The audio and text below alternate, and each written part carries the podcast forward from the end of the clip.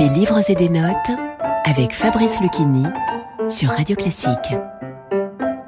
Victor Hugo, extrait de l'œuvre William Shakespeare, 1864. Chapitre 2 Dans cette biographie consacrée au dramaturge anglais, Victor Hugo dresse une liste exhaustive des génies du romantisme et consacre ces quelques pages à Beethoven. Les symphonies de Beethoven sont des voix ajoutées à l'homme.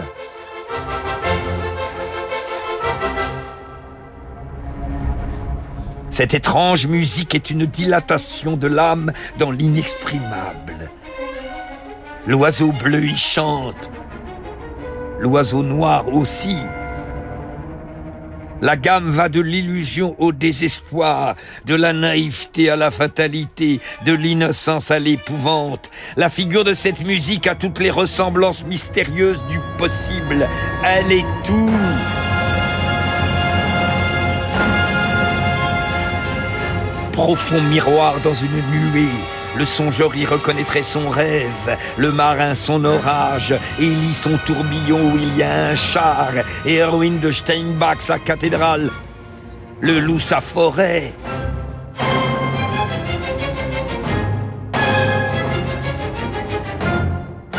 Parfois, elle a des entrecroisements impénétrables.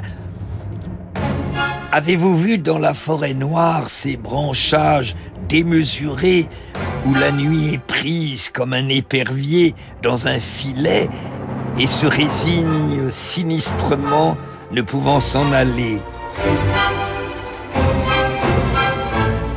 La symphonie de Beethoven a de ses alliés inextricables. Et tout à coup, si le rossignol était là, il se mettrait à écouter, croyant que c'est quelqu'un comme lui qui chante. le rossignol se tromperait. C'est mieux que lui.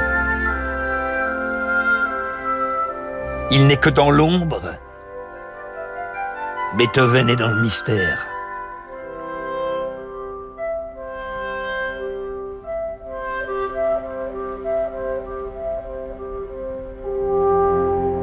La mélodie du rossignol n'est que nocturne.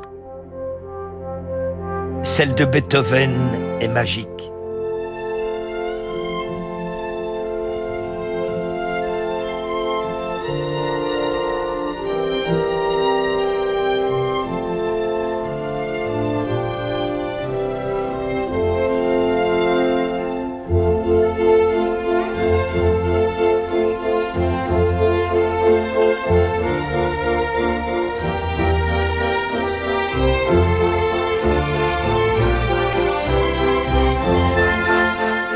Vous écoutiez une lecture de l'œuvre William Shakespeare de Victor Hugo par Fabrice Lucchini.